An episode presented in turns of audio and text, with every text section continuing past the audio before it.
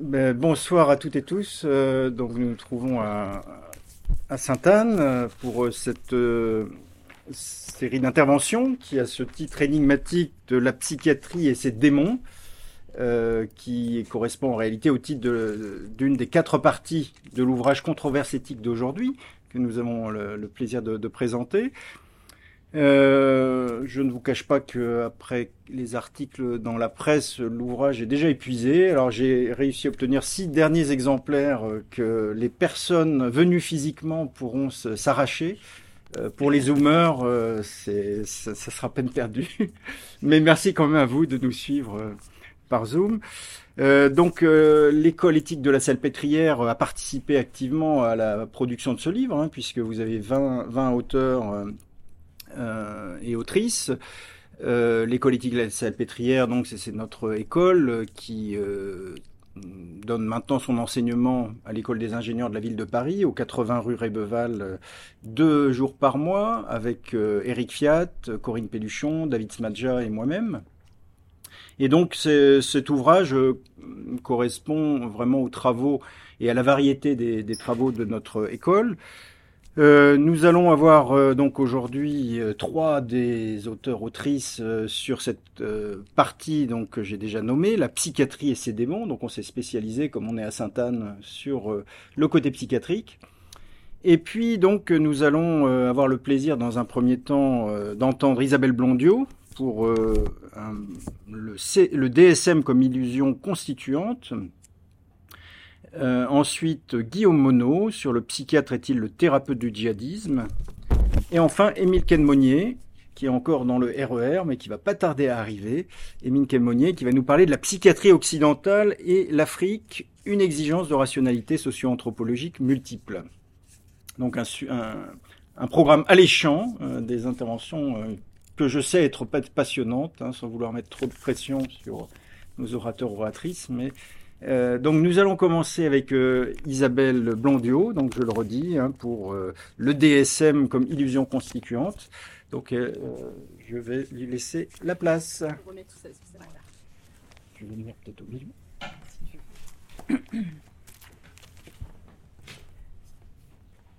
Alors, on va. Merci Colline.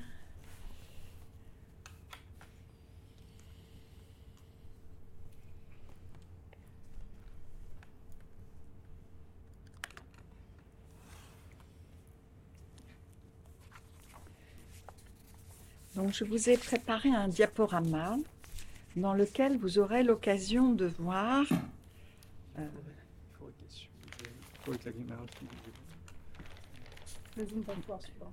des, des œuvres réalisées par un psychiatre qui a aussi fait un master d'art plastique et qui s'appelle Pierre Lechner, qui est un psychiatre canadien et qui a travaillé sur le DSM. Donc, comme il a eu la gentillesse de m'envoyer des, diapos de son travail.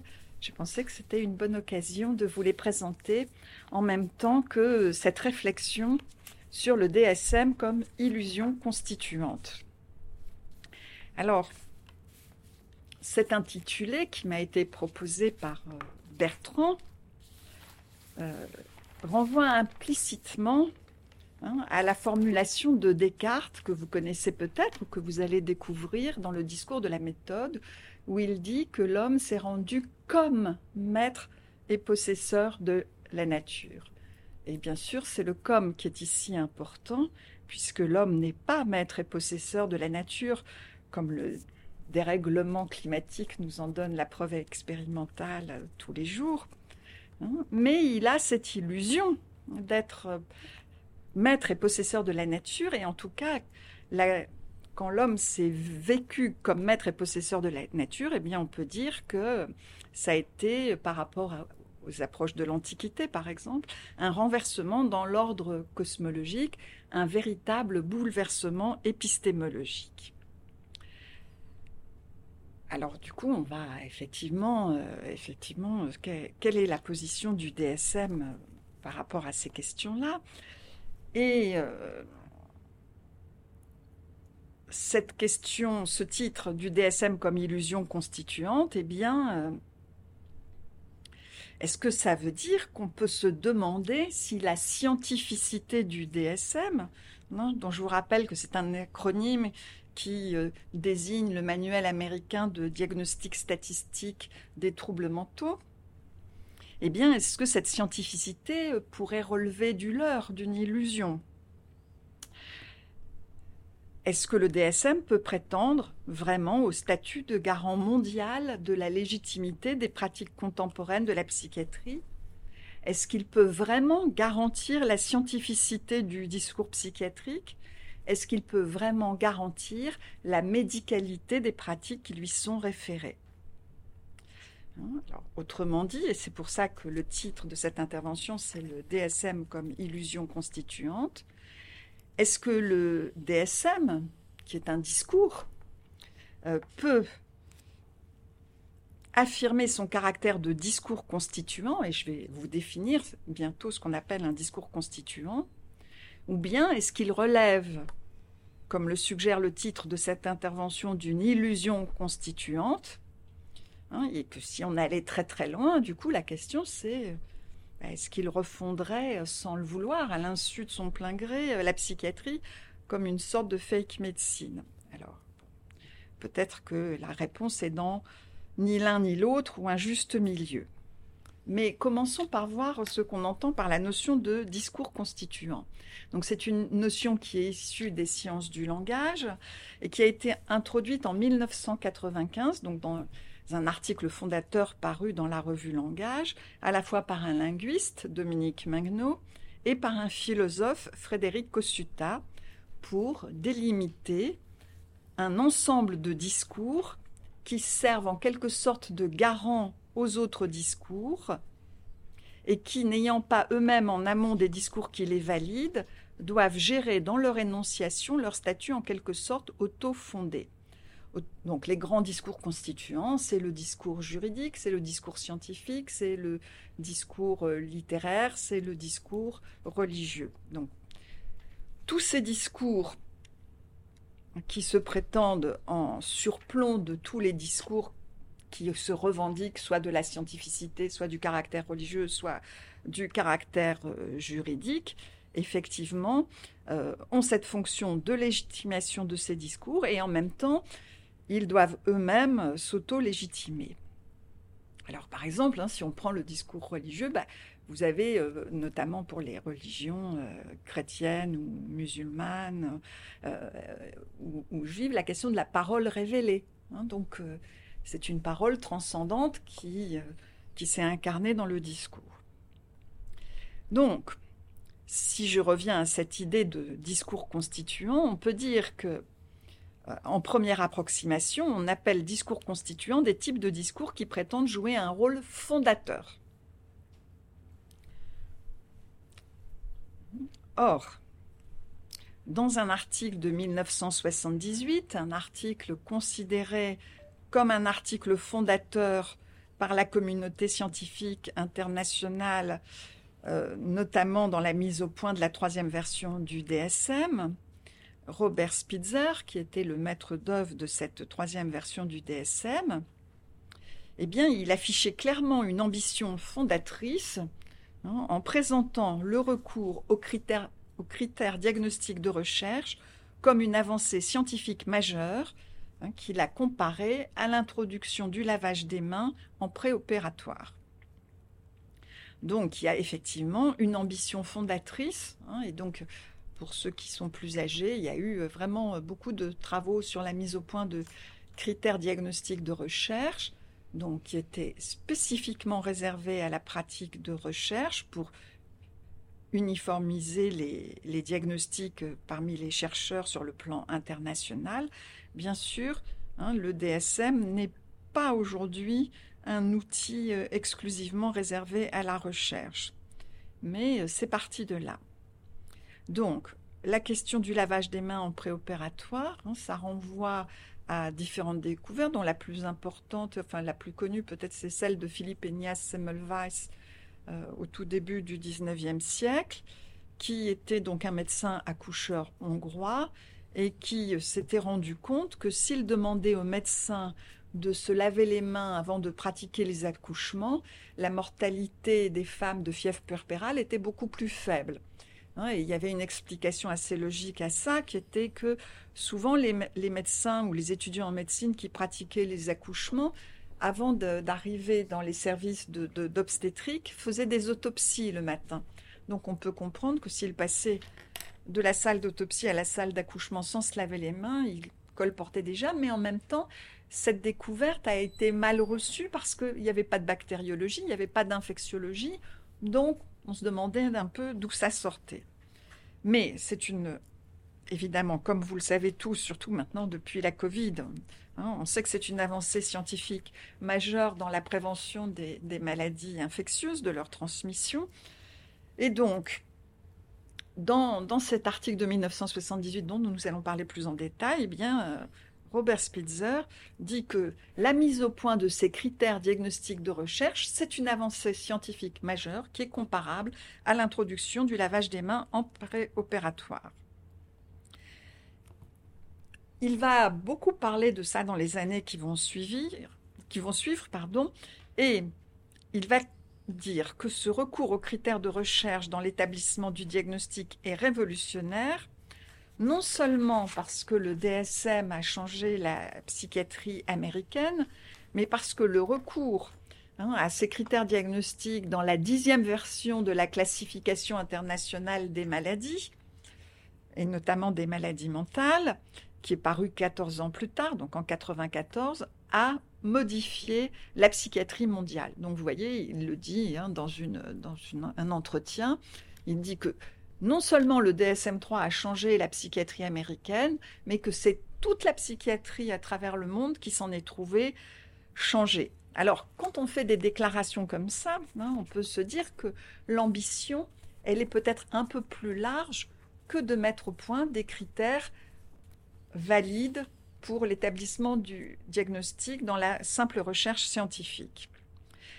Ça montre donc qu'il y a une prétention fondatrice pour le DSM, Maintenant, euh, si euh, effectivement on, a la preuve de cette ambition fondatrice, eh bien, euh, ça ne suffit pas pour dire que le discours véhiculé par le DSM a valeur de discours constituant. Parce que c'est une condition nécessaire, mais ça n'est pas une condition suffisante. Cette prétention fondatrice doit encore être légitimée par un travail de fondation bah, qui, se fait dans et par le discours. Donc, vous voyez, là, une des premières œuvres de, Pierre Lechner. Des énoncés caractéristiques, évidemment, on ne va pas dire n'importe quoi. Des modalités énonciatives spécifiques, parce qu'on ne peut pas non plus le dire n'importe comment. Non seulement on ne peut pas dire n'importe quoi, mais on ne peut pas le dire n'importe comment. Et puis, il faut ajouter, pour remplir les critères d'un discours constituant, la détermination d'un lieu spécifique, qui va être associé à un corps d'énonciateurs consacrés et une élaboration de la mémoire.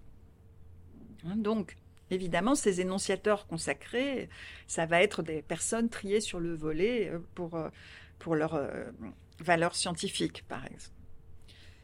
Alors, ça veut dire que quand on met tous ces critères en avant, ça veut dire que les discours constituants, eh bien, ce ne sont pas des discours isolés. Ce sont des discours qui ont des rapports avec une institution. Ce sont des institutions discursives parce qu'ils ont effectivement une relation de réciprocité constitutive avec l'institution puisque à la fois ils émanent d'une institution tout en se faisant le garant, hein, la, la, Bible garante de l'Église et l'Église garante de la Bible. Hein, et ils légitiment cette institution tout en l'instituant. Autrement dit, Hein, donc euh, voilà, les discours constituants peuvent être constituants si et seulement si ils sont des institutions discursives. Alors, est-ce qu'il y a une institution derrière le DSM Bien sûr, il y en a une. Hein. il y a l'Association psychiatrique américaine, qui est effectivement une association extrêmement euh, puissante, dont la devise est euh, dirigée par ses membres, basée sur la science, centrée sur le patient. Mais maintenant, euh, ce qu'il faut reconnaître, c'est que cette question de la valeur constituante du DSM, elle se pose au titre de discours scientifique. Hein, et donc, l'ambition fondatrice du DSM, c'est réinscrire la psychiatrie dans le domaine des pratiques à la fois discursives et non discursives, qui relèvent de manière incontestable du champ médical contemporain, c'est-à-dire d'un champ défini comme biotechno-scientifique. C'est ce qui va faire euh, la source des, polémiques, par exemple, avec euh, l'approche psychanalytique. Pourtant, bien que le DSM prétende tirer sa légitimité scientifique de cet article fondateur de 1978 qui porte sur la justification et la viabilité des critères diagnostiques de recherche, eh bien, quand on s'intéresse à cet article d'un peu plus près, on va devoir constater que bien qu'il ait été publié dans une revue de référence de la discipline qui sont les Archives of General Psychiatry, malgré des énoncés qui présentent toutes les apparences de la conformité scientifique, eh bien, la rédaction de cet article n'échappe pas au déploiement de stratégies rhétoriques. Or, la rhétorique, on la trouve par exemple dans le discours politique. On le trouve dans tous les discours qui cherchent à persuader, à tort ou à raison. On la trouve évidemment dans tous les discours publicitaires. Hein. non plus que au déploiement de modalités énonciatives qui peuvent paraître discordantes avec euh, ce que je pourrais appeler l'ambition de neutralité qui est caractéristique d'un ethos scientifique, puisque la science, c'est censé être les faits, rien que les faits. Donc les faits se suffisent à eux-mêmes, ils n'ont pas besoin d'adjectifs, ils n'ont pas besoin d'adverbes, ils n'ont pas besoin de ponctuation exclamative pour renforcer leur valeur, puisque ce qui fait leur valeur, c'est la validité du fait scientifique. Or, on va découvrir que dans cet article, eh bien, il n'y a pas que des faits énoncés de façon neutre euh, et euh, non, non qualifiés. Alors, bien sûr, hein, ça nous montre bien que même le discours scientifique, bah, c'est dans l'expression elle-même, le discours scientifique, c'est un discours, donc comme tout discours, il est porté par une intention quel que soit ce discours. Hein, si je vous dis passez-moi le sel, bah, j'ai l'intention de saler mon assiette, par exemple. Donc euh, un discours, il est toujours porté par une intention. Donc même le discours scientifique l'est, et cette intention, elle engage la parole d'un énonciateur. Alors bien sûr, le DSM, c'est pas un discours d'auteur, puisque c'est pas Monsieur Spitzer tout seul qui l'a écrit. C'est des tas de groupes de travail qui ont été réunis sous sa responsabilité. Hein, et de même, dans l'article de 1978, il y a trois signataires. Mais ça veut dire que si le discours scientifique, comme tout discours, engage une intention, bah, ça veut dire qu'il n'est pas réductible à ce que je pourrais appeler une prosopopée de la vérité. Hein, la prosopopée, c'est moi la vérité, je parle. Mais non, c'est euh, nous, co-signataires, nous vous présentons notre façon de voir les choses et nous allons l'argumenter de façon à vous convaincre. Serez-vous convaincu Ce qui veut dire que hein, s'il y a intention, eh bien le discours, même scientifique, ne peut pas être réduit à l'affirmation d'une vérité tournée vers le monde. Et effectivement, hein, quand je, vous ai donné d'autres exemples de, discours, parce qu'il peut y avoir une négation de la vérité tournée vers l'autre, comme dans le cas du mensonge. Hein, et, puis, il peut y avoir euh, euh, une négation de la vérité tournée vers le sujet parlant, euh, par exemple dans le cas de la mauvaise foi ou de la dénégation. Hein, c'est-à-dire que dans la mauvaise foi, c'est toujours très difficile de se dire, mais jusqu'à quel point la personne que je trouve de mauvaise foi est-elle convaincue de la vérité de ce qu'elle me raconte hein, Et le mensonge et la fraude scientifique, ben, je rappelle que les statistiques, c'est 1 à 2 des publications. Alors, qu'est-ce qu'on appelle fraude scientifique aujourd'hui hein, euh, Ce sont des énoncés qui ont été produits de façon frauduleuse, soit parce qu'ils relèvent de la fabrication, j'écris quelque chose que j'invente de toutes pièces, soit parce que j'ai falsifié des énoncés, j'ai fait des recherches et puis mes résultats sont pas satisfaisants, je les modifie un peu pour qu'ils deviennent pleinement satisfaisants, hein, soit parce que je les ai piqués à quelqu'un, le plagiat. Alors que la mauvaise foi, elle concerne pas les énoncés, mais l'énonciation, la mise en scène énonciative de ces dix énoncés. C'est-à-dire, dans le domaine scientifique, la manière dont les données produites vont être lues et interprétées. Et là, vous allez voir qu'on a un bon exemple de la manière dont les mêmes données peuvent être lues et interprétées de façon différente. Et ce qui est intéressant, c'est qu'on va montrer que ces mêmes données, elles ont été lues et interprétées de façon différente par les mêmes auteurs, mais à des temps différents de leur publication. Alors, si je reviens de manière plus générale à cette production de données euh, qui sont lues et interprétées, eh bien, euh, la lecture, elle peut être tendancieuse pour diverses raisons. Hein. Soit parce qu'elle est orientée par la thèse défendue, c'est-à-dire en gros, je trouve ce que j'ai envie de trouver, hein, et je tire les faits dans le sens de, ce que je cherchais à démontrer. Donc on, est plus ou moins trompé par soi-même aussi dans ce cas de figure. Hein. soit parce que la lecture et l'interprétation des données, euh, elle va être obérée par des considérations idéologiques. Et donc là, bah, ce que je vous disais tout à l'heure, l'exemple de, de, de, de Semmelweis et de l'introduction du lavage des mains en préopératoire, comme il ne pouvait pas le prouver scientifiquement, puisqu'il n'y avait pas de bactériologie, il n'y avait pas d'infectiologie, bah, culturellement, ça n'allait pas de soi. Et donc, euh, ça, biaisait l'interprétation des résultats. Donc, vous voyez qu'on peut l'avoir soit dans un sens positif, soit dans un sens négatif. Alors, dans l'article de 1978, Spitzer et collaborateurs concluent hein, à la nette amélioration de la fiabilité des diagnostics posés par le recours aux critères qu'ils ont définis, c'est-à-dire hein, utiliser nos critères de recherche parce que vos diagnostics seront justes. Alors que si vous les faites avec la clinique traditionnelle, euh, des fois on a une grande divergence dans les diagnostics selon le lieu, l'endroit où on est.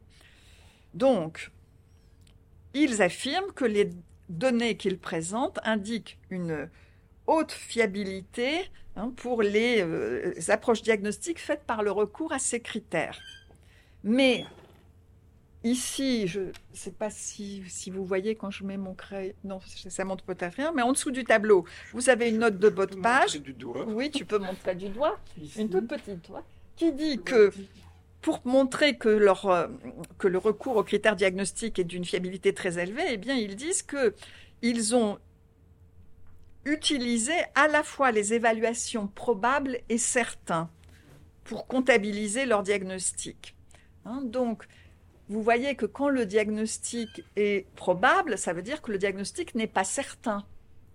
Ça veut dire que le diagnostic peut être erroné. Hein, donc, on voit qu'ils ont un peu forcé les choses hein, et que s'ils avaient compté seulement les diagnostics certains, eh ben, ils n'auraient pas eu cette haute fiabilité. Alors, ça montre hein, que c'est grâce à cette intégration des critères euh, des diagnostics probables qu'ils ont pu conclure à une fiabilité élevée. Et alors c'est d'autant plus intéressant, et c'est là où je vous dis que c'est eux-mêmes qui nous donnent euh, la démonstration, c'est que les critères, les études qu'ils avaient utilisées pour euh, tirer ces conclusions, ils les avaient déjà utilisées dans un autre article quatre ans plus tôt, en 1974. Et dans cet article de 1974, eh bien, leur conclusion, c'était que ces critères étaient tout juste satisfaisants. Donc, les mêmes résultats sont interprétés comme tout juste satisfaisants en 1974, donc limite, hein, et pleinement satisfaisants en 1978. Donc là, on voit bien que ce manuel qui est basé sur, l'utilisation de cet article, il répond à d'autres objectifs puisque euh, ils ont amené les auteurs à réviser leurs conclusions sur les mêmes données issues des mêmes recherches. Alors, c'est pas. Euh, on est dans des choses limites. C'est pour ça qu'on peut introduire un concept euh, qui remonte à l'Antiquité et qui est une caractéristique d'Ulysse, hein, qui est la métisse, la ruse. Et effectivement, hein, c'est pour ça qu'il faut. Là, vous avez une reproduction, une, version imaginaire de, métisse, hein, cette figure antique, parce que finalement, euh, ce qu'on peut dire, c'est que bah, il y a des choix de traitement et d'analyse des données qui sont astucieux parce qu'ils permettent de parvenir, euh, d'atteindre l'objectif recherché. Et donc, ces choix, bah, ils ont le pouvoir d'influencer la forme des résultats rapportés, mais vous voyez que c'est fait de telle manière que si on n'est pas un chercheur, si on ne cherche pas la petite bête, si on ne lit pas de manière très pointue, on va passer complètement à côté et on va être complètement convaincu. Alors, effectivement, hein, euh, si je recours à d'autres déclarations de Robert Spitzer au fil des années, eh bien, on voit bien que l'intention des auteurs, ça allait bien au-delà de la seule affirmation d'une vérité scientifique, puisque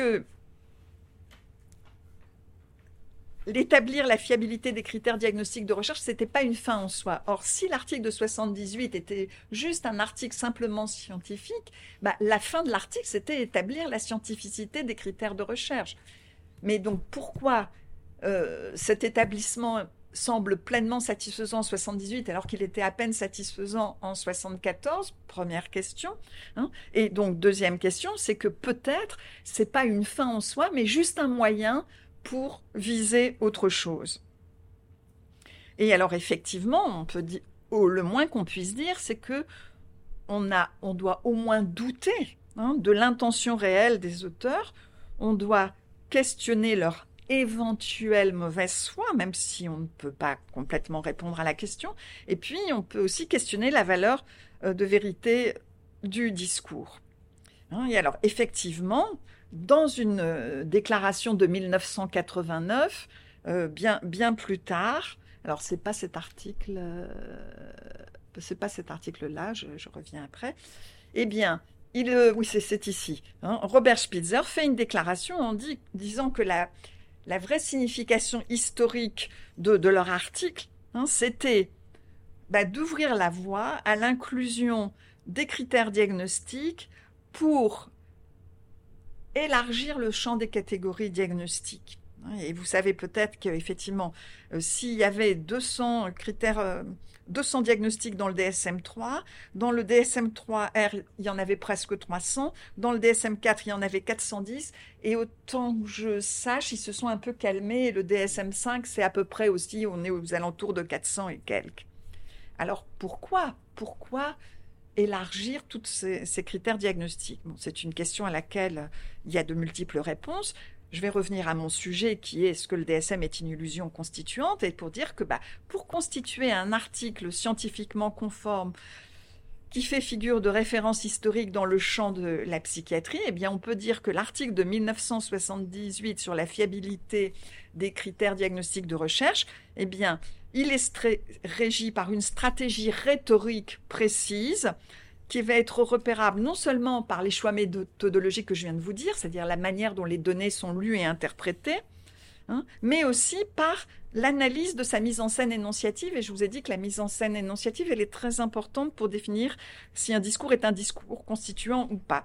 Et notamment, et donc là je, je reviens, qu'est-ce qu'on va trouver? Eh ben, On va trouver des choses qu'on ne doit pas trouver dans un article scientifique qui est censé être neutre. Des adverbes intensifs qui vont valoriser les résultats obtenus. Hein. Étonnamment élevés, qui concordent parfaitement. Et puis alors, de façon encore plus surprenante, une conclusion qui va être caractérisée par des marques de subjectivité affective et évaluative, avec notamment une tournure exclamative en forme de pétition de principe, et qui dit que le recours à des critères opérationnels pour le diagnostic psychiatrique est une idée dont le moment est venu, point d'exclamation. Ce moment est venu, c'est un moment de l'histoire, de l'histoire de la science, des sciences, euh, et alors qui va être étayé par le recours à un argument d'autorité hein, qui va résider dans la citation de propos enthousiastes tenus par un médecin qui est réputé être une autorité en nosologie médicale, donc le docteur Alvan Feldstein, hein, qui aurait dit euh, donc euh, dans une conférence hein, que effectivement je vais vous le dire après, que cette euh, comment dire, que cette introduction de critères opérationnels, c'est comparable à l'introduction du lavage des mains préopératoire. Alors, évidemment, pourquoi il faut que ça soit quelqu'un d'extérieur au champ de la psychiatrie bah, C'est parce que il faut qu'il n'y ait pas de conflit d'intérêts. Il faut que ça soit. Il faut aussi recourir à l'argument d'autorité, c'est-à-dire que hein, c'est toujours. Vous voyez bien. Bah, quand, si je prends le discours religieux, on parle au nom de Dieu. C'est l'argument d'autorité suprême. Hein. C'est aussi l'argument des charlatans. Hein. la méthode du docteur Trucmuche euh, avec ses soi-disant publications euh, qui ont révolutionné la pratique dans le domaine qui est le sien. Donc, cette énonciation en nom propre était académiquement irrecevable. Donc, le, super, le subterfuge de la citation par un médecin extérieur vaut absence de conflit d'intérêt, mais bien sûr, c'est quelqu'un qui a une, autorité reconnue dans le champ plus vaste de toute la nosologie médicale, ce qui montre bien l'ambition hégémonique. Hein, on va essayer de couvrir le plus, large champ possible, hein, et qui met aux auteurs d'attribuer aux résultats de leur recherche quatre adjectifs intensifs que vous trouvez dans la citation, hein, qui sont évident, nécessaire, fondamental et considérable. C'est-à-dire arriver à écrire un article pour prouver quelque chose et conclure en disant que ce qu'on a mis en évidence, c'est évident, nécessaire, fondamental et considérable, et réussir à faire porter le chapeau par quelqu'un d'autre, c'est quand même un tour de force assez extraordinaire pour un article qui, je le répète, se veut purement scientifique dans une revue totalement scientifique. C'est pas une revue de psychanalyse, c'est pas une revue de psychologie, hein, c'est une revue de psychiatrie pure et dure.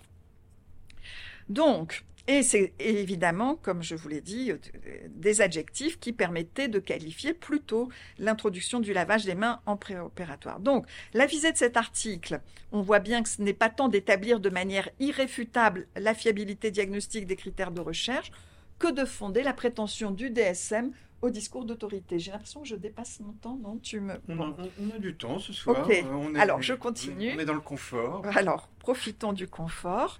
Hein, donc vous voyez bien que là, il y a une intention qui est très claire, qui est de fonder la prétention du DSM à être un discours d'autorité. Or, on peut dire que, et là, il va introduire une autre distinction qui est très importante en philosophie, c'est-à-dire l'existence en droit et l'existence en fait. Hein, des tas de choses existent dans les faits qui n'existent pas en droit. Le crime, par exemple, ça existe dans les faits, ça n'existe pas en droit. Alors, je ne sous-entends pas qu'il y a du crime. Derrière ça, je veux juste dire que dans les faits, aujourd'hui, le DSM est un discours qui fait autorité, puisque au moins aux États-Unis, il est utilisé par les compagnies d'assurance hein, pour rembourser ou pas les soins. Ce qui fait d'ailleurs que des gens déplorent un usage frauduleux du DSM, puisque quand même, il y a des psychiatres qui n'hésitent pas à changer leur diagnostic pour que les soins de leurs patients soient remboursés. Donc ils vont pas mettre un diagnostic qui ne serait pas remboursé, ils vont un petit peu trafiquer les choses pour que le... Vous voyez, donc ça, fonctionne aussi dans, dans, dans les deux sens. Donc, on peut le considérer comme un discours qui fait désormais autorité dans la société civile, hein, mais je vous rappelle que ça n'est pas parce que la systématisation de l'usage du DSM est quelque chose de fait que ça signifie que c'est légitime et que ça permet de le définir comme un discours d'autorité qui pourrait être un discours constituant. Alors, pour revenir à ma question de ce que c'est qu'un discours constituant, eh bien, les discours constituants doivent être à la fois des zones de parole parmi d'autres. Hein, je garde la Bible, le catéchisme, c'est des zones de. Mais ce sont aussi des paroles qui se prétendent en surplomb de tout autre. Je ne traiterai pas le cas à part du discours philosophique qui se prétend en surplomb de tous les discours et qui n'a été dépassé que très récemment par le discours euh, scientifique qui jusqu'à peu était quand même aussi sous la législation du discours philosophique puisque c'était un discours de vérité. Hein. Aujourd'hui, juste, on a défini, dit que dans la science, la vérité, c'est quelque chose qui relève de la concordance des faits, alors que euh, pour la philosophie, c'est plutôt quelque chose qui dirait, qui serait d'un ordre ontologique, qui dirait l'essence des choses que bien sûr on, approche, mais euh, on ne coïncide jamais complètement. Alors, les discours constituants, même s'ils ne s'autorisent que d'eux-mêmes, ils n'en doivent pas moins se poser comme il y a une source légitimante. Et dans le cas du DSM, eh bien, euh, cette source légitimante, c'est la science. La science qui est incarnée, incorporée dans les critères de recherche. Et le fait que la science est incarnée et incorporée dans les critères de recherche est illustré par la comparaison avec l'introduction du lavage des mains en préopératoire. C'est ce qu'on appelle la thématisation. Mais malgré cette tentative de thématisation, ben, il y a un autre problème, c'est que le DSM, il refuse tout travail de conceptualisation, puisqu'il se prétend comme un discours purement empirique hein, et qui euh, ne, se réfère pas avec à des, à des conceptualisations qui ont pu avoir cours en psychiatrie. Donc, il échoue à s'ériger en discours constituant. Alors, ça veut dire aussi hein, qu'il y a d'autres problèmes qui posent euh, qui, font que le, DSM ne peut pas être considéré comme euh, un discours scientifique constituant. D'abord parce que, comme il veut être conforme scientifiquement, hein, puisque le discours médical, pour être scientifique, il doit être conforme à des critères de scientificité qui sont en usage, eh bien, parmi ceux qui font de la conformité scientifique aujourd'hui, c'est le consensus d'experts. Hein, alors que, si, vous prenez, euh, ben, je vais reprendre l'exemple de la Bible ou du Coran, parole de Dieu révélée, on est dans le discours d'auteur. Hein, et, on a des scribes, des, donc des prophètes, des, interprètes qui, nous traduisent cette parole qui leur dont ils sont le médiateur. Mais là, on est dans le consensus d'experts. Alors, eh ben, ce problème du consensus d'experts, c'est que on n'est pas dans le discours d'auteur, mais dans le consensus d'opinion. Ça veut dire aussi que c'est pas seulement. Alors, c'est compliqué parce qu'il y a à la fois le consensus d'opinion des scientifiques qui sont réunis en groupe de travail, et euh, bah, il y a des modes hein, dans tout. En médecine, il y a des modes, comme il y a des modes dans d'autres disciplines, mais c'est aussi le consensus d'opinion des lobbies et des groupes de pression qui peuvent avoir des intérêts tout à fait autres. Donc, ça veut dire que loin de renforcer la portée universelle et le caractère scientifique du discours tenu, eh bien, l'introduction de la notion de consensus, elle, révèle quelque chose qui est euh, partout en médecine aujourd'hui et qui en est la dimension ouvertement socioculturelle et politique de l'expertise. Là encore, hein, le, comité scientifique pendant la période Covid, on a bien vu que la politique primé sur euh, l'approche scientifique, même si euh, euh, l'approche scientifique était à la base. Donc, dimension ouvertement socioculturelle et politique de l'expertise que ce discours est censé promouvoir, et dimension d'autant plus apparente que pour ce qui est du cas du DSM-3 en 1980, il a bien failli ne jamais voir le jour à cause justement de grands conflits avec l'opinion publique sur lesquels je viendrai il y a un instant. Alors. Cinq petites minutes. Tragor, bah écoute, euh, ça devrait aller. Euh, soucieux de valider un outil supposé améliorer la fiabilité du diagnostic, donc d'accroître la valeur de vérité de la pratique diagnostique, eh bien les gens, les experts des groupes de travail du DSM-3 ont oublié une question qui est euh, que est-ce que leur diagnostic était valide? Parce qu'on oublie aussi que le diagnostic, c'est une construction culturelle. La preuve, c'est qu'on ne pose pas les mêmes diagnostics aux différentes époques. De, euh, aux différentes époques. Hein, et ça parce qu'ils avaient considéré que, bah, que la preuve expérimentale de la fiabilité des critères proposés pouvait suffire à valider les diagnostics déterminés. C'est-à-dire qu'ils ont posé un primat de la fiabilité sur la, validité, avec une espèce de syllogisme, hein, qui était encore une déclaration de Robert Switzer. Il disait On n'a aucune preuve qu'un système fiable est valide. En revanche, un système qui n'est pas fiable est invalide, n'est pas valide.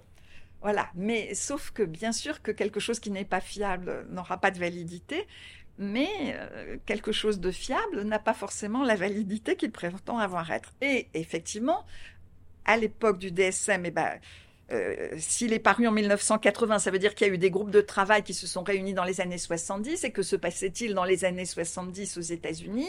1969, Stonewall, tous les mouvements homosexuels, militants qui ont voulu faire reconnaître l'homosexualité comme étant euh, une manière d'être au monde qui n'avait pas à être considérée ni comme un crime, ni comme un péché, ni comme une maladie.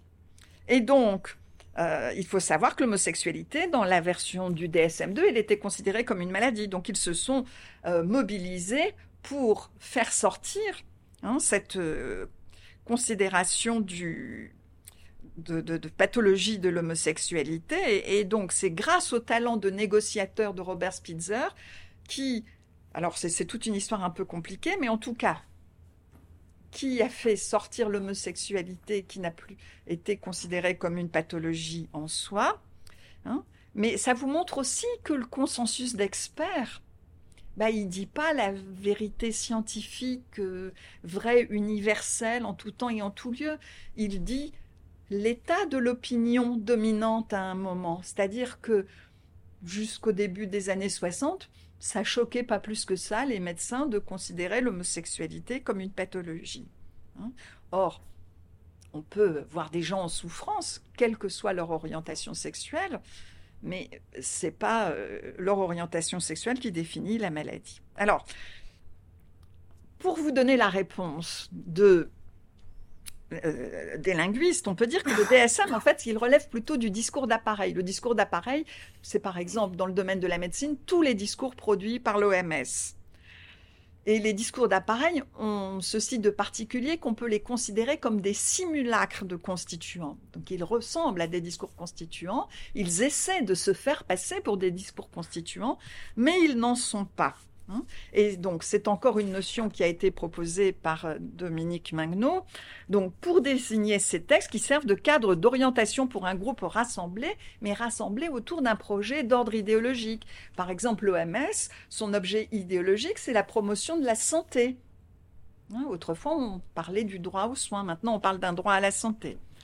Donc, discours d'appareil à prétention scientifique, mais qui relève en réalité de la négociation et du consensus, le DSM ne peut pas gérer dans son énonciation le statut en quelque sorte auto-fondé qui est caractéristique du discours d'auteur qui ferait de lui un discours constituant. Simulacre de discours constituant, le DSM ne réussit pas à convaincre ni de la valeur de vérité, ni de la scientificité de la psychiatrie mais son succès souligne la singularité de la psychiatrie qui est, et tu nous en parleras dans un instant, inséparablement une institution et un corpus hétérogène de pratiques et de savoir, hein, et une institution qui est prise dans une dualité sécuritaire et soignante. Donc, l'extension abusive de l'usage du DSM que constitue son utilisation notamment par les compagnies d'assurance aux États-Unis mais aussi certaines administrations de santé en France, alors que, hein, parce que il a été conçu comme un instrument de recherche et non pas comme une espèce de bonne à tout faire euh, du diagnostic qui vise à homogénéiser les pratiques diagnostiques, eh bien, ça ne relève peut-être pas tant d'une dérive de son usage que d'un fait de structure qui est inhérent à la dimension d'institution de la psychiatrie, Hein, et on peut dire que c'est effectivement au titre de sa mission sociale que la psychiatrie euh, ne peut pas faire l'économie de discours d'appareil qui sont nécessaires à la régulation de ces échanges avec les administrations d'État. Et j'espère que... Voilà, merci. Merci Isabelle.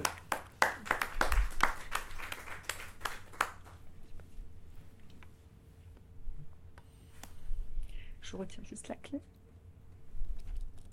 Amen.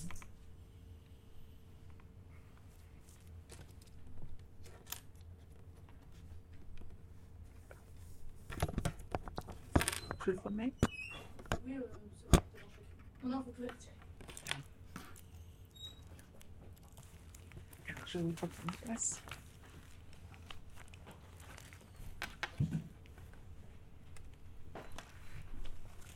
Bien, merci Isabelle pour cette euh, passionnante intervention qui se trouve donc dans, comme chapitre dans le livre Controverse éthique d'aujourd'hui. Et nous allons continuer donc dans cette euh, veine de la psychiatrie et ses démons. Euh, Isabelle nous a aidé à remettre dans sa cage un des démons de la soirée qui était le DSM. Et euh, Guillaume Monod va nous parler, lui, euh, du djihadisme. Donc on a aussi un démon possible et son intervention s'intitule Le psychiatre est-il le thérapeute du djihadisme? Je lui laisse la place. Merci, merci beaucoup pour ton invitation. Juste pour rester dans les clous, j'ai combien de temps Jusqu'à quelle heure Enfin, 25 minutes 25 minutes. D'accord. Jusqu'à 20. D'accord. Très bien. Euh, bah, donc euh, bonjour. Donc euh, je vais vous parler donc cette question. Donc le psychiatre est-il le thérapeute du djihadisme? Alors moi-même donc je suis médecin psychiatre. et j'ai commencé ma carrière en pédopsychiatrie et puis depuis une quinzaine d'années, douzaine d'années maintenant je fais de la psychiatrie adulte et depuis une douzaine d'années je travaille en grande majeure partie en milieu carcéral. j'ai commencé à travailler en milieu carcéral donc en 2012 euh, à une époque où la question du djihadisme, de la radicalisation était quasiment inexistante. C'était absolument pas du tout un problème. Euh, on savait qu'il y avait un certain nombre de détenus qui étaient ce qu'on appelait les barbus, qui faisaient parfois des appels à la prière. On savait qu'une fois j'ai croisé un couloir et un type qui était revenu d'un camp d'entraînement d'Al-Qaïda en Afghanistan, mais qui venait pour, euh, pour des sons tout à fait banaux et il faisait pas parler de lui, ça ne posait aucun problème. Arrive 2015, euh, les attentats de Charlie Hebdo. Et donc tout d'un coup, il y a un phénomène de société qui, euh, qu'on a vu en France, bien entendu, et qui a eu des répercussions absolument majeures en milieu carcéral. Euh, le premier contact que j'ai eu avec cette question était, c'était assez étonnant. J'étais au quartier mineur à la maison d'arrêt de Nanterre, où la particularité, c'est que le bureau de consultation est sur la, la, la coursive pour les mineurs, donc à côté des cellules où sont les mineurs. Et euh, la directrice adjointe, qui était responsable du quartier mineur, vient me voir en me disant euh, Docteur, bon, à partir de maintenant, tous les mineurs qui font la première, vous me les signalez. Bon, ce à quoi je lui ai dit que, bah, premièrement, même si je savais, je ne dirais pas. Et deuxièmement, de toute façon, je pensais clairement que la question n'était pas là. Ce qui m'a étonné, c'est que moi, simple psychiatre, elle vient me demander des renseignements sur un sujet brûlant d'actualité. C'était quelques jours après Charlie Hebdo, mais pourquoi est-ce qu'elle s'adressait au psychiatre? Quelques mois après, donc, euh, je change, j'ai changé à ce moment-là d'hôpital et de prison. Je suis arrivé à la maison d'arrêt de Villepinte. Et à la maison d'arrêt de Villepinte, courant 2015. Donc, avant 2015, c'était le, même, euh, même enjeu, si je puis dire, c'est-à-dire un non-enjeu. Il y avait un certain nombre de détenus euh, comme ça, mais radicalisés autres, mais bon, c'était pas un problème, on n'en parlait pas, ça inquiétait personne. Et puis tout d'un coup, donc en 2015, suite aux attentats, alors la police fait son travail, et donc fait des enquêtes, arrête un certain nombre de personnes étiquetées terroristes dans les réseaux divers et variés d'Al-Qaïda, Daesh et tout le reste. Et on a un, tsunami de détenus incarcérés pour radicalisation, pour association de malfaiteurs en vue de commettre des actes de terrorisme. Dans le langage, euh, dans le jargon, on appelle ça les AMT, associations de malfaiteurs pour faire du terrorisme, ou alors les, TIS, terroristes islamistes. Euh, ils commencent comme euh, les enquêtes se, font et qu'on arrête les types aussitôt qu'on les qu'ils arrivent, on voit arriver en quelques mois un, type, puis un deuxième, un troisième, un cinquième, un dixième, un quinzième, un vingtième, un quarantième, un cinquantième. On a un tsunami en quelques mois de deux types qui arrivent comme ça. Et à un moment donné, euh, quand il y avait une trentaine, quarantaine de types, quand on s'est rendu compte qu'il y avait vraiment quelque chose, il s'est passé un phénomène assez particulier euh, qui a été un phénomène de, panique collective euh, dans la prison de Villepinte, mais ce qui s'est retrouvé dans d'autres maisons d'arrêt où il y avait également beaucoup de détenus incarcérés pour ces, histoires-là, sur euh, la peur que ces détenus allaient faire des attentats dans la prison, allaient égorger les surveillants et les détenus, allaient euh, faire des attentats. Voilà, une espèce de, psychose qui a, eu deux conséquences. La première, c'est que euh, l'équipe infirmière a voulu exercer son droit de retrait. Donc un jour, le médecin généraliste Ludovic Levasseur, le chef des services, et moi, ils sont venus nous voir, puisque moi j'étais responsable de la consultation de santé mentale, et donc le, demande au responsable de la consultation de santé mentale et au responsable de la consultation somatique en leur disant faites quelque chose parce qu'on exerce le droit de retrait, on ne travaille plus là. Et la seconde chose, au même moment, c'était euh, la pénitentiaire, les directeurs pénitentiaires qui me disaient Docteur, on en a plus en vous êtes psychiatre, faut absolument les voir, faut que vous faites quelque chose, faites quelque chose, faut les, faut les voir. Pourquoi le psychiatre devrait-il faire quelque chose? On, peut, penser que c'était des mots de panique, il y a eu un certain nombre. Alors, ma réflexion est partie de là. Pourquoi est-ce qu'on sollicitait le psychiatre dans tous ces cas-là? Avant de répondre à cette question-là, euh, la façon dont ça s'est réglé, c'était assez intéressant parce que ça fait partie de la réponse. C'est que euh, Docteur Levasseur et moi, donc on a un petit peu discuté en se disant, euh, bon, des terroristes, lui et moi, enfin surtout lui, il avait soigné un certain nombre de, de, Corses et de Basques. Moi, j'avais vu, j'en avais vu quelques-uns qui étaient plutôt extrême droite. On s'est dit, bon, les terroristes, c'est pas tellement eux qui posent problème en milieu carcéral. Euh, ils en posent ailleurs, mais en prison, ils sont plutôt respectueux, c'est pas eux qui se posent des problèmes, donc on va voir. Effectivement, le fait est que ils n'ont jamais posé de problème particulier. Mais j'ai quand même dit, bon, bah écoutez, puisqu'il le faut, euh, je vais tous les voir, je vais faire l'évaluation d'entrée, l'entretien d'entrée, je, vais tous les voir pour euh, faire quoi, je ne savais même pas moi-même, mais bon, voilà. Mais il a suffi que je dise ça pour que tout d'un coup la pression diminue. Les infirmières n'exerçaient plus leur droit de retrait, la direction pénitentiaire n'était plus inquiète. Brièvement, c'est pas l'objet de, mon intervention, mais ce qui s'est passé clairement, c'est qu'on sait maintenant que l'immense majorité des détenus radicalisés n'ont aucun pathologie psychiatrique, hein, à peine 10%. Euh, il y a eu des fichiers qui ont été faits, qui ont été croisés avec le ministère de l'Intérieur. Bon, ça, de façon certaine, on sait que c'est euh, moins 10%. Mais il n'en est pas moins que moi, je me suis posé la question pourquoi est-ce qu'il y avait ce est-ce qu'on demandait au psychiatre lui-même et pourquoi est-ce que c'était pas d'autre chose. Et puis, à ce moment-là, est également arrivé un second point euh, polémique qui était sur la question de la prise en charge de, ces détenus-là. Il est arrivé assez rapidement la question de la levée du secret médical de ces détenus qui étaient radicalisés, alors pas uniquement en prison, mais également auprès des médecins généralistes. Euh, tout d'un coup, euh, le, préfet de police de Paris, le, ministère de l'Intérieur, tout le monde disait il faut lever le secret médical, qu'on ait accès à leurs dossiers médicaux, qu'on sache qui pensent, qui ils sont, comment ils fonctionnent. Cette question-là, elle était absurde, parce que pour répondre sur le ton de l'humour, euh, un détenu qui veut faire un attentat terroriste, djihadiste ou extrême droite ou extrême gauche ou genre, il va pas aller voir son médecin en disant euh, Bon, docteur, donnez-moi des vitamines parce que je vais faire un attentat. Donc, même, même si on ouvrait les, les, dossiers médicaux, on verrait que de toute façon, les dossiers médicaux sont absolument vides. Il n'y a aucune information quelle qu'elle soit. Seconde chose qui était particulière, c'était euh, de plus en plus, eu l'idée de faire des obligations, des obligations thérapeutiques. Il fallait que ces types se, soignent, il fallait qu'ils acceptent d'être soignés, il fallait les soigner. Mais soigner de quoi au juste? Le djihadisme, c'est un concept politique, criminel, certes, mais c'est pas une maladie. On n'est pas djihadiste comme on est diabétique. Ce qui était assez intéressant, c'est que euh, tout ça tournait vraiment beaucoup autour de la psychiatrie. Le psychiatre devait les soigner, etc. Dans un premier temps, je me suis dit, mais euh, cette demande-là, en fait, c'est l'État qui veut renvoyer la responsabilité à quelqu'un. C'est-à-dire que si les types recommencent, euh, c'est pas la faute de la police, c'est pas la faute du juge, c'est la faute du psychiatre qui a pas su diagnostiquer le type qui allait commettre un acte terroriste et autres. Donc, dans un premier temps, je m'étais dit, bon, il y a un côté un peu cynique de vouloir se décharger la responsabilité. Dans un second temps, j'en ai parlé avec mes collègues psychiatres qui ne travaillaient pas en milieu carcéral mais qui étaient psychiatres à l'hôpital et je leur demandais, bon, qu'est-ce que vous en pensez, qu'est-ce qu'il faut faire, qu'est-ce qu'il en est? Leur réponse a été de dire, ah non, non, mais surtout, tu les vois pas, tu t'en occupes pas, tu ne fais rien. Tu t'occupes pas de ces types-là, tu réponds pas aux demandes. Je leur ai dit, je peux pas répondre aux demandes, sinon on n'a plus d'infirmières. Et puis je leur ai demandé, mais pourquoi est-ce que vous voulez pas pourquoi est-ce que vous ne voulez pas que je les vois Je dis, faut pas que tu les vois parce que tu n'as pas besoin de les voir. Mais pourquoi ça Parce qu'ils n'ont pas de maladie psychiatrique. Et donc je leur ai dit, mais comment pouvez-vous me dire qu'ils n'ont pas de maladie psychiatrique si vous les avez jamais vus? Si on les voit pas, comment est-ce qu'on peut le savoir? Donc on ne sait pas, mais il faut pas les voir. Donc il y avait aussi une position en miroir de la, du corps médical psychiatrique qui était de dire non, on lève pas le secret médical, euh, pourquoi est-ce qu'on devrait les soigner, ils sont pas malades, et puis de toute façon on les a pas vus, on les verra pas parce qu'on ne veut pas s'en occuper. Alors évidemment on pourrait dire que c'est un refus d'endosser la responsabilité en cas d'attentat terroriste.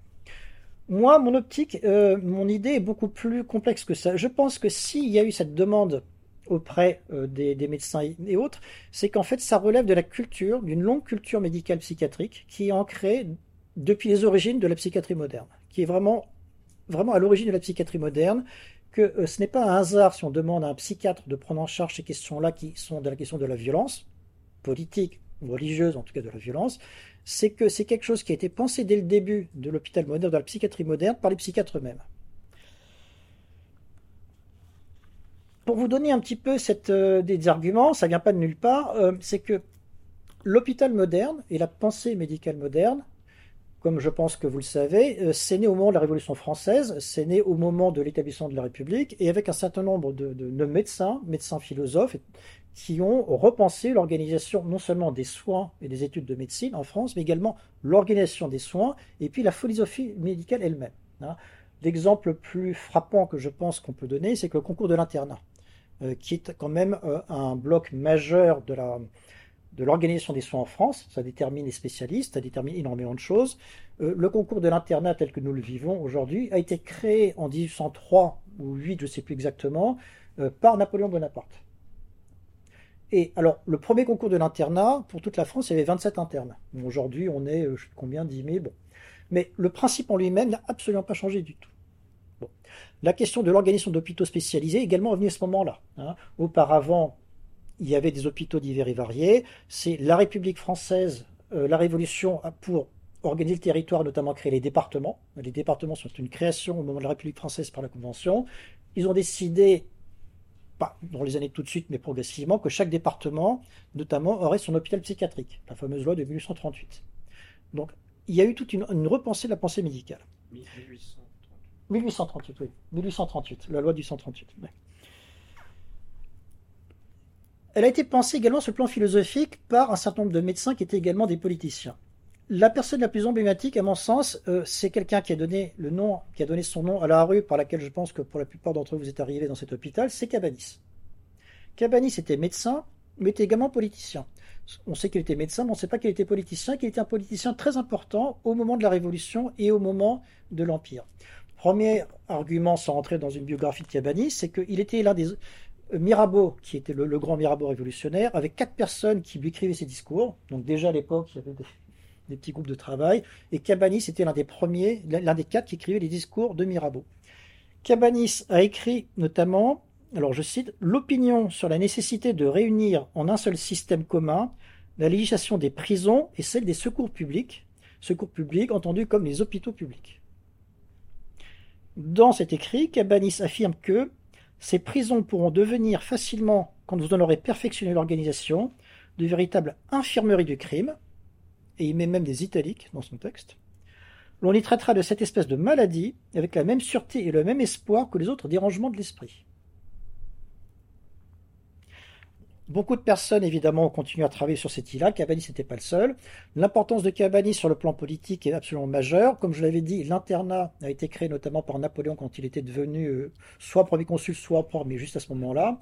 Euh, Cabanis était sénateur, euh, a été sénateur donc en 1799 quand le général Bonaparte fait son coup d'état militaire du 18 Brumaire pour euh, éliminer la Convention et prendre le pouvoir en tant que premier consul. C'était un coup d'état militaire.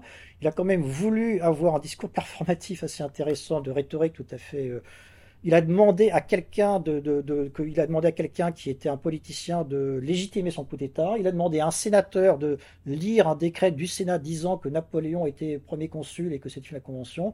Et le sénateur qui a lu le discours, c'était Cabanis pas pour jeu de casser du sucre sur l'autre Cabanis, pour montrer que c'était quelqu'un qui était au cœur du système politique et qu'il avait des idées extrêmement fortes et importantes sur le lien entre la médecine, la prison et la criminalité. Et grâce à sa place de politicien de premier plan, il a pu les imposer dans la pensée médicale et juridique.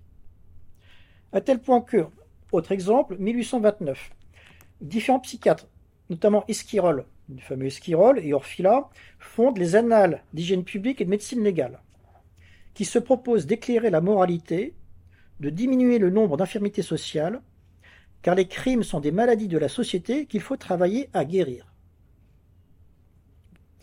Alors, ensuite, tout le XIXe siècle a une longue tradition, effectivement, de vouloir expliquer le crime par la maladie. Hein. Euh, je citerai Bénédicte Augustin Morel, qui parlait du criminel né. Euh, César Limbroso, qui était italien, qui était philosophe et médecin également. Ça se poursuit au XXe siècle, hein, sans rentrer dans une longue énumération.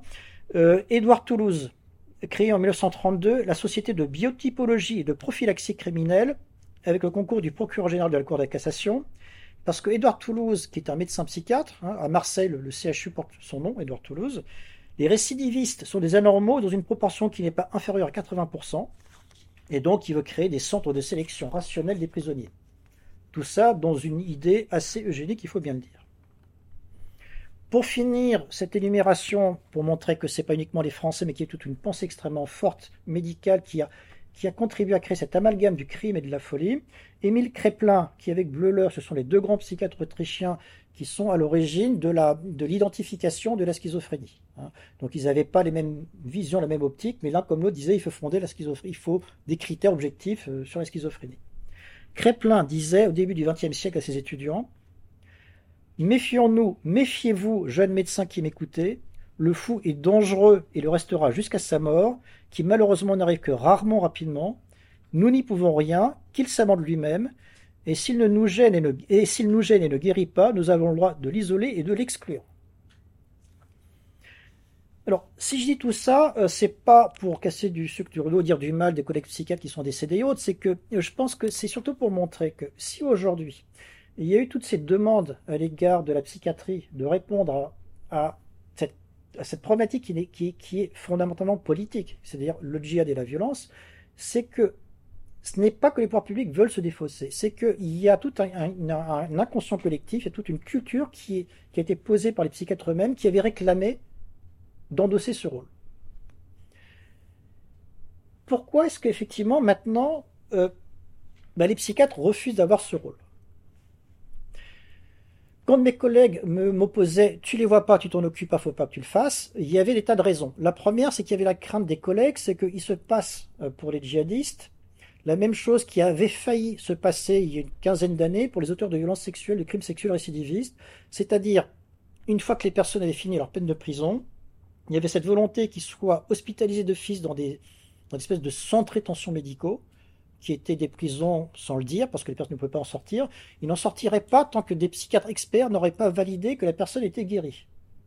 Autant vous dire que si jamais il y a un Marc Dutroux qui est emprisonné, qu'il a des soins, au bout de 20 ans, jamais aucun expert ne dira que le type est guéri. Donc ça correspondait à faire des espèces de, de, de rétention médicaux où globalement les types restaient enfermés à vie. Heureusement, euh, cette volonté politique n'a, face au lever de bouclier du corps médical, ça n'a pas marché. Mais ce qui est intéressant, c'est que nouveau problème du djihadiste, etc., il y a eu à nouveau cette idée qu'il fallait peut-être faire des centres de rétention médicaux pour les djihadistes. Ça a été étouffé tout de suite. Mais ce qui est intéressant, c'est que ces mêmes idées revenaient en permanence. Donc, les collègues qui refusaient effectivement de s'occuper de tout ça, c'est parce qu'ils avaient peur qu'on en ressorte ce fameux euh, débat sur des rétentions administratives, médicales, sous expertise psychiatrique, médicale et autres. Mais je pense que c'est plus profond que ça. C'est plus profond que ça parce que, comme je l'avais dit, autant le XIXe siècle, les aliénistes, les psychiatres ont conçu l'amalgame du crime et de la folie, autant au XXe siècle, comme je vous l'ai un petit peu fait sous-entendre, cette pensée hygiénique, médicale, est devenue une pensée eugénique. Euh, en 1921, il y a eu un certain nombre de médecins, notamment, alors j'oublie toujours son nom, qui était prix Nobel de médecine, euh, et je sais pas. Carrel, Alexis Carrel Non, alors Alexis Carrel, lui, effectivement, était eugénique, il est prix Nobel de médecine, mais il n'est pas fondateur de la Société française d'eugénisme, il aurait pu. Mais c'est un autre Français qui a eu le prix Nobel juste l'année d'après de lui, dont j'oublie le nom, qui fonde la Société française d'eugénisme. Je reprendrai pas les écrits de Toulouse, de tout ça, mais il y avait cette pensée qui était que, euh, à un moment donné, effectivement, il fallait pouvoir améliorer la société française.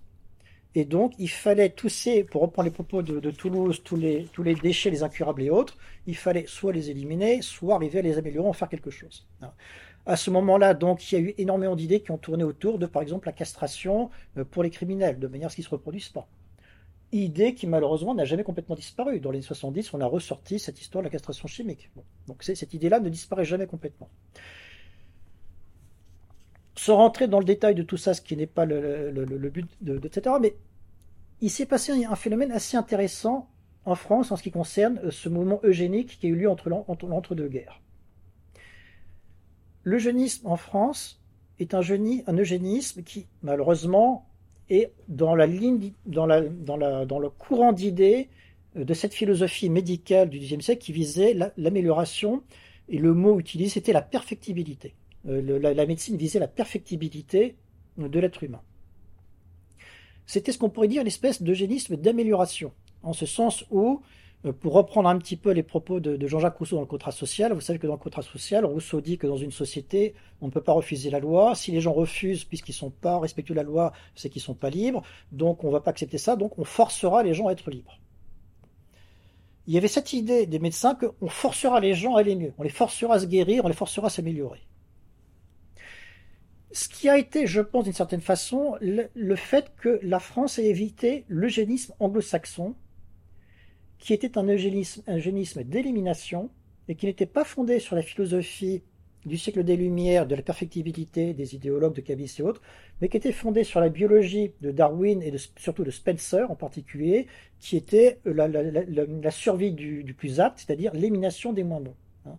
La grande différence, a été vraiment ça, c'était l'eugénisme anglo-saxon qui a donné naissance malheureusement à l'eugénisme en Allemagne et à la Shoah, ce genre de choses, c'était des eugénismes d'élimination. Les déchets, on les éliminait. Contrairement à la pensée française qui était médicale, les déchets, etc., bah, on essaie quand même de les améliorer. Donc tout ça pour dire que dans toute cette idée médicale, qui est un petit peu liée à la question du crime et de la folie, on voit qu'il y a une ambiguïté qui est assez importante, euh, qui, est absolument majeure même, qui est le rapport à la violence. Hein. le rapport à la violence. Il n'y a pas que le DSM-4 dans la vie, il y a aussi la CIM-10, la classification internationale des maladies. Quand on prend la classification internationale des maladies, si on recherche le mot violence, et je l'ai fait, on constate qu'elle n'apparaît nulle part dans les codifications A, B, C, D, E, F, G, H, I, qui classifient toutes les tous les types de maladies. Maladies du système nerveux, maladies de la peau, euh, troubles psychiatriques, etc. Le mot violence n'apparaît que deux fois dans la classification Z. La classification Z, malheureusement, j'ai plus, je crois plus que j'ai, est-ce que je l'ai ici? Euh, la, classification en Z qui est les, euh, je ne l'ai plus, qui globalement euh, précise les circonstances dans lesquelles vit la personne qui est malade. C'est-à-dire, est-ce que la personne est célibataire ou est-ce qu'elle habite en, famille? Est-ce qu'elle est divorcée? Est-ce qu'elle est au chômage? Est-ce qu'elle est migrante? Est-ce qu'elle vient d'un pays en guerre? Est-ce qu'elle est en prison? Est-ce etc. Donc la violence intervient uniquement dans les circonstances de vie. On voit bien que ce qui s'est passé, c'est quelque chose d'assez problématique, c'est que euh, la violence, qui n'est pas un concept médical, qui est un concept politique, qui, au niveau anthropologique, est un comportement, et non pas une maladie, on voit qu'il y avait eu cette volonté, au XIXe siècle, par les psychiatres, de, récupérer, de la récupérer en tant qu'objet, justement, de santé, en, tant qu'objet médical. Et quand, suite à l'histoire, on a vu que cette pensée-là conduisait à l'eugénisme d'amélioration, heureusement, au moment de la Seconde Guerre mondiale, plus tout ce qui s'est passé, cette idée-là a été complètement abandonnée. Hein, on est dit non, non, la psychiatrie, la médecine n'a plus à s'occuper de la violence. Donc les psychiatres, la médecine maintenant sait qu'il ne faut pas le faire. Alors on le fait différemment. Il y, a, il, aurait une troisième étape à reparler dans les 60-70 sur l'influence de l'expertise, sur l'influence de la psychanalyse, des thérapies comportementales. Mais globalement, la médecine en tant que telle refuse de s'en occuper. Et c'est tant mieux. Mais cette idée reste présente autour des pouvoirs politiques. Donc, en définitive, pour répondre à la question, le psychiatre est-il le thérapeute du djihadisme euh, De mon point de vue, non. Non, parce que le djihadisme n'est pas une maladie. Est-il le thérapeute de la violence qui est liée au djihadisme? Ça peut déjà un peu plus aujourd'hui, ça commence à se discuter. Hein, parce qu'effectivement, maintenant, il y a des cadres de santé, des cadres de loi qui sont l'injonction thérapeutique, qui sont l'obligation de soins. Il y a énormément de choses maintenant euh, qui ressortent sur la question que la violence doit être prise en charge par, alors si les psychiatres ne veulent pas, les psychologues le prendront en charge. Là, c'est des débats qui restent tout à fait ouverts. Mais pour terminer, là, ce que je trouve extrêmement intéressant, c'est que je vous avais parlé un petit peu, en début de mon propos, de ces deux marqueurs, la levée du secret médical et l'obligation de soins, qui sont ce que moi j'appelle des marqueurs politiques des enjeux médicaux. Il y a quelques années, après que la crise sur les djihadistes soit finie, est apparue la question du féminicide. Et vous vous en souvenez peut-être, c'était il n'y a pas très longtemps on s'est rendu compte qu'il fallait faire quelque chose sur cette question du féminicide, ces deux mêmes questions sont apparues. Il fallait lever le secret médical pour les personnes qui ont suspecté de féminicide ou alors pour prévenir le féminicide, alors que le type ne va pas voir son médecin en lui disant j'ai tué ma femme, euh, donnez-moi des vitamines, même problème. il y a également l'obligation de soins que maintenant toutes les personnes qui sont soit des féminicides ou alors des violences faites aux femmes doivent être prises en charge et soignées.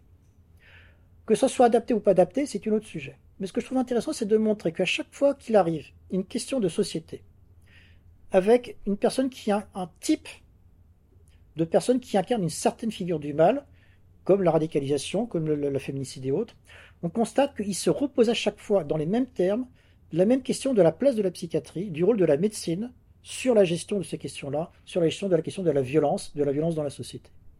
Et cette question-là, je crains que malheureusement, on n'a pas fini d'en débattre. Voilà, je vous remercie pour votre attention.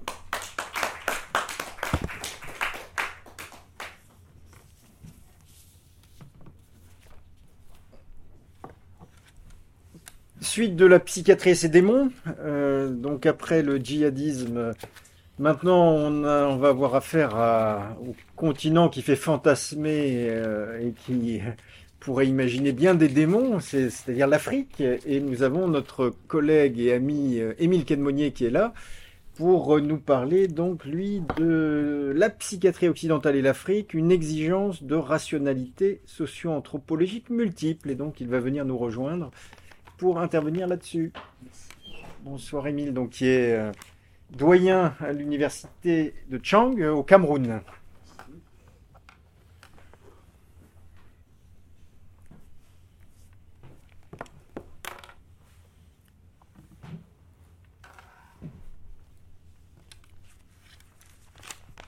Bonsoir. Euh, je commence par m'excuser pour euh, être arrivé un peu en retard ici.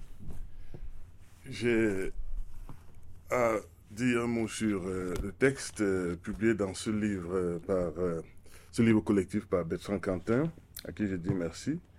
Ici est arbouté sérieusement pour qu'il paraisse. Alors mon texte ou mon thème, mon sujet, c'est la psychiatrie occidentale et l'Afrique, une exigence de rationalité socio-anthropologique multiple.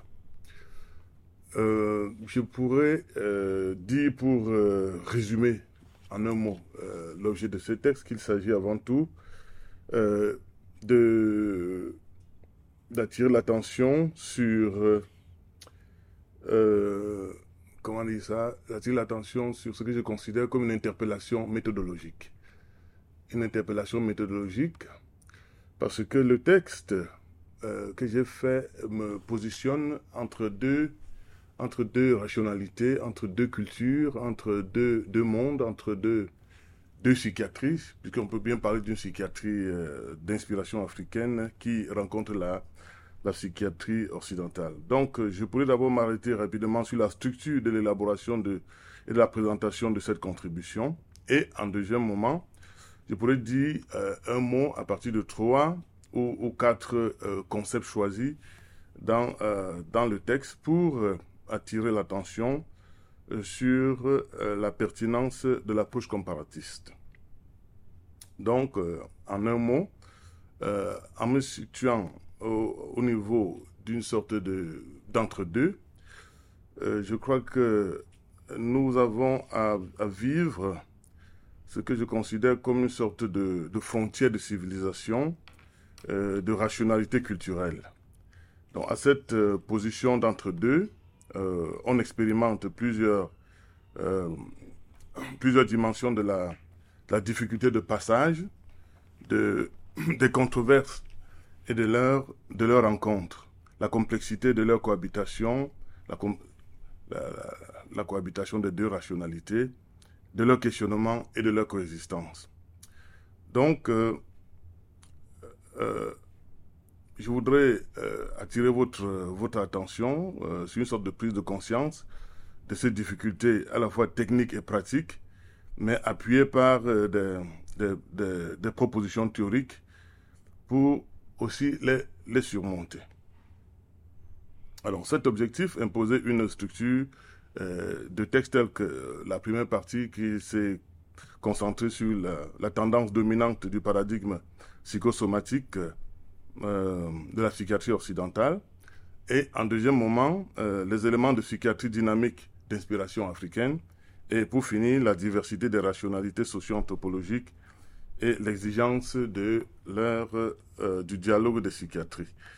Alors sur le premier point, je, je pourrais rapidement dire que quand on examine la, l'approche psychiatrique occidentale, on voit qu'elle repose essentiellement sur le, le paradigme euh, psychosomatique, c'est la, la, la, la, considération du corps et, et, de l'esprit. Et nous pensons que cette, approche, cette approche psychosomatique a résolu beaucoup de problèmes, a permis de, de soigner beaucoup de malades, mais qu'elle ne, ne couvre pas la totalité, n'est-ce pas, de l'expérience de ces pathologies-là. Et ce qui a conduit, en contexte africain, à réfléchir à partir des cas d'Ibrahim Asso et de, de Pierre Menarabga, des gens qui se sont formés à la psychiatrie occidentale, mais qui sont rentrés en Afrique et tentant de pratiquer cette psychiatrie ont vu que les, concepts, les méthodes, les paradigmes ne s'appliquaient pas euh, entièrement, n'est-ce pas, aux expériences de folie, aux expériences de psychose, aux expériences de névrose qu'ils euh, vivaient. Et ils ont donc pensé que, n'est-ce pas, on pouvait développer une autre approche, n'est-ce pas, dynamique, une approche dynamique reposant sur les notions que je vais tout à l'heure euh, appeler pour vous montrer, n'est-ce pas, la différence de conception. On a la même notion dans ces deux rationalités, mais elles sont traitées complètement de façon différente. Et ce serait intéressant, n'est-ce pas, pour euh, euh, des, soignants, qu'ils soient d'Afrique ou d'Occident, de prendre conscience, n'est-ce pas, de ce flottement, de ce glissement qui permettent, n'est-ce pas, de toucher les problèmes et de mieux suivre, n'est-ce pas, les cas de maladie. Alors, le deuxième moment donc, de, cette, euh, de cette intervention euh, porterait donc sur, sur le développement, n'est-ce pas, une bibliographie qui permet de voir clairement, qui permet de voir clairement cette, euh, ce travail fait par Ibrahim Asso et, d'autres, d'autres penseurs. J'ai publié la bibliographie dans, euh, à, à, la fin de l'article. Et le troisième moment, c'est, c'est quand je parle de la diversité des rationalités socio-anthropologiques justement pour montrer qu'au fond, cette diversité n'invite pas à, à passer d'une rationalité à une autre comme par, par recherche d'alternatives, abandon d'une rationalité pour une autre, d'une psychiatrie pour une autre. Au fond, je pense qu'il faut euh, travailler à l'intégration de, de diverses psychiatries dans ce que j'appelle le consensus thérapeutique et sur lequel je dois aussi m'arrêter. Donc, les quatre mots seraient quoi? Euh, Pour donner une idée du texte sans le lire de façon cursive, le composé humain, euh, toute psychiatrie repose sur une conception de l'homme, que nous appelons l'anthropologie. On ne peut pas faire une, psychiatrie sans avoir en arrière-plan euh, une conception de l'homme, que nous appelons généralement en philosophie l'anthropologie. Le deuxième mot serait le conflit. Je vais essayer de montrer que quand on parle de conflit, le conflit peut se situer à l'intérieur du sujet comme dans les relations du sujet avec d'autres sujets. Et euh, on utilise le même mot dans la psychiatrie dynamique africaine et dans la psychiatrie occidentale, euh, alors que les mots ne renvoient pas aux mêmes pratiques ni aux mêmes théories. Le troisième mot sur lequel je pourrais m'arrêter, c'est le, dialogue thérapeutique lié à l'idée de, conflit, bien sûr, parce que euh, la thérapie porte aussi sur le conflit, qu'il soit intrapersonnel ou extrapersonnel. Mais euh, quand nous nous arrêtons donc sur le dialogue, on peut avoir un dialogue avec soi-même, psychologie en première personne, deuxième, troisième personne. Mais on peut aussi avoir le dialogue à plusieurs dans le cadre de ce que nous appelons la palabre thérapeutique, euh, l'approche psychothérapie, de psychothérapie collective. Et euh, enfin, le dernier mot sur lequel je, je, veux bien m'arrêter, c'est le consensus euh, thérapeutique qui renvoie aux conférences médicales. La conférence médicale peut concerner le regroupement de trois psychiatres ou de deux autour d'un même cas, en restant dans la même logique thérapeutique, alors qu'en contexte, n'est-ce pas, de, de, psychiatrie dynamique, on parle plutôt d'intégration de rationalités différente qui peut être actée par le même soignant, et je, et je reconnais à, à Isabelle Bondieu, après une discussion, d'avoir tiré mon attention là-dessus. Quand on parle donc de, quand on parle d'intégration de, des rationalités différentes dans le même, dans le même cas de pathologie, il ne s'agit pas absolument de mettre en, absolument de mettre en situation de, diagnostic et de consultation disons un ganga, un, un soignant africain, un soignant occidental. Le même soignant peut faire le glissement, n'est-ce pas, d'une rationalité à une autre. Donc, si je m'arrête sur le composé humain rapidement, je pourrais attirer votre attention euh, sur ce qui est déjà dit dans le texte concernant l'idée de la réalité humaine. Euh, euh, la psychiatrie dynamique africaine insiste beaucoup sur la pluralité des instances. Au lieu d'avoir deux instances seulement qui seraient la souke et le, et soma, on parle de plusieurs instances qui vont parfois, dans certaines anthropologies, jusqu'à jusqu'à jusqu'à 6, jusqu'à 11 instances. Et c'est donc le rapport entre ces instances qui, qui permet de comprendre, n'est-ce pas, certaines pathologies. Et pour les auteurs que nous avons systématiquement pratiqués, ils parlent de, du corps normalement, le corps que nous avons comme par lequel nous apparaissons. Ils parlent aussi du souffle et ils parlent de l'ombre, qui sont les instances de, de, de la personne. Alors que en face, nous avons, n'est-ce pas, euh, l'âme et l'esprit ou, ou, ou, l'âme et l'esprit en face du corps dans, le, dans le, le, composé psychosomatique du sujet. Alors, pour la notion de conflit, j'insisterai sur euh, le fait que les conflits peuvent se dérouler dans le sujet lui-même. Et nous avons les topiques, n'est-ce pas, dans les, dans les, les, premières années de psychologie, euh, les premiers topiques, deuxième topique, qui montrent que le sujet, n'est-ce pas, à l'intérieur de lui-même peut être le siège d'un conflit intrapersonnel. Et on peut le soigner en gérant ces conflits-là. Alors que euh, en, en, en, psychiatrie dynamique, on a, des, on a des conflits interpersonnels qui amènent à penser que le malade, le fou, soit il est attaqué par une personne extérieure, ça peut être un sorcier, ça peut être... Bon, il y a une cause socio-anthropologique toujours. Et l'approche thérapeutique que nous avons vue et qu'on a observée, c'est généralement qu'il faut chercher le coupable, n'est-ce pas, de la folie de l'autre. Donc ce n'est pas un conflit interne à lui-même, c'est toujours dans, dans, sa relation avec l'autre qu'on va trouver, n'est-ce pas, les moyens thérapeutiques. D'où les mises en scène de grands procès entre les gens pour chercher le coupable et pas, ce n'est jamais pour le condamner et lui donner tort, mais c'est pour aplanir et pour arriver à une situation où, après ces palabres, ces palabres thérapeutiques, on arrive à, à, la, guérison, à la guérison du fou. On, les a aussi vus internés, euh, fermés, en attendant, n'est-ce pas, ces moments-là où on, identifie le coupable. Donc, la notion de conflit est utilisée dans les deux rationalités, mais pas de la même façon. Enfin, le, dialogue, n'est-ce pas, le dialogue, je reviens là-dessus, euh, le dialogue thérapeutique. Euh, il y, a un autre glissement entre la pratique du dialogue, n'est-ce pas, dans la, la, psychiatrie occidentale, qui peut être une discussion, une discussion du médecin et son soignant, qui diagnostique, qui lui donne le, traitement. Donc ça se joue entre les deux. Alors qu'au fond, euh, dans l'autre rationalité, dans l'autre rationalité thérapeutique, il s'agit de plusieurs, de plusieurs. C'est un dialogue qui ne concerne pas seulement le, soignant et le malade. C'est un dialogue entre plusieurs personnes, justement, qui est lié à la notion d'attaque de, extérieure et de conflit interpersonnel euh, relationnel. Donc, enfin, le consensus thérapeutique, j'insiste là-dessus. Euh, nous assistons à des conférences médicales hum, sous la même rationalité thérapeutique. Euh, quand deux médecins, nous venons d'entendre deux de médecins, de psychiatres qui disent qu'ils ont, ils se sont retrouvés, ils ont discuté entre médecins pour comprendre ce qu'il fallait faire. Moi, je considère ça comme des consensus, des recherches de consensus. Mais ce n'est pas la limite du consensus à ce niveau-là. On peut avoir d'autres consensus qui sont vraiment la mise en scène de rationalités différentes, d'intégration, comme dans une sorte de, de, de, de syncrétisme, où on met ensemble deux logiques complètement différentes, deux interprétations complètement différentes pour aborder le même cas pour aborder le même cas de, pour aborder le même cas de pathologie.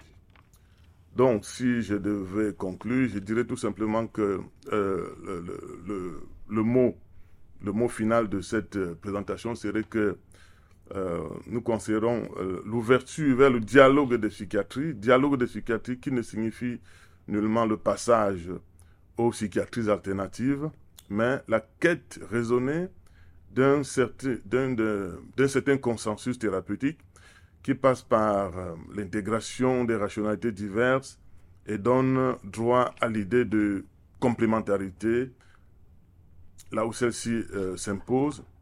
Il s'agirait donc euh, enfin d'une d'une contestation de toute clôture, de toute clôture ou renfermement dans les zones de confort thérapeutique en, en psychiatrie. Merci beaucoup.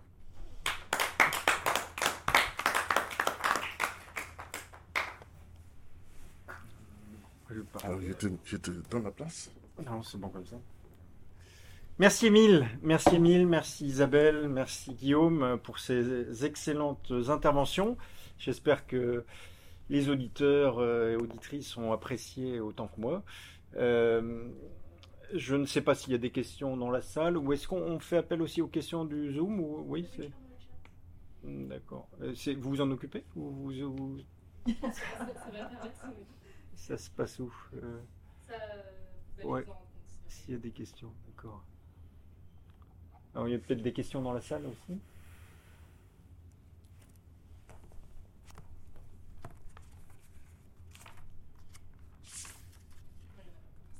Non Bien, de toute façon, là. je sais pas si ça a coupé, là, j'ai fait une bêtise. Non, c'est bon Donc on n'a plus de lumière, on n'a plus rien, c'est normal C'est coupé C'est bon, les gens sont dans le Zoom, vous êtes dans le Zoom. D'accord, bon, voilà. Bon, ben, euh, en tout cas, la soirée a été riche. Euh, on va repartir chacun dans nos pénates avec. Euh, la tête pleine. Euh, pleine. Euh, un grand merci à Cynthia Fleury pour euh, son accueil, donc à la chaire de philosophie à l'hôpital, à Colline Periano, et puis à Virgile à la technique. merci à vous. Et puis donc, à une prochaine fois, certainement. Au revoir. Ah, il y a une petite question de Rab, in extremis. Alors allons-y. C'est Laure, c'est ça? Laure Gontard.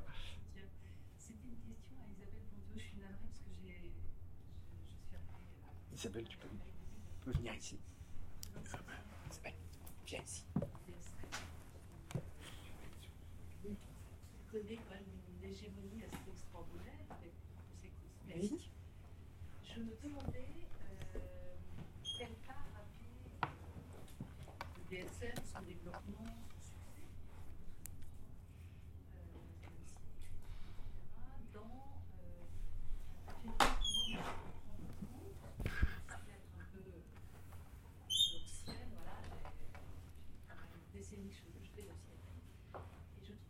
processus très particulier d'appétence diagnostique que les patients, euh, les parents de nos jeunes patients, les jeunes patients adolescents eux-mêmes, ont une immense appétence pour les diagnostics psychiatriques.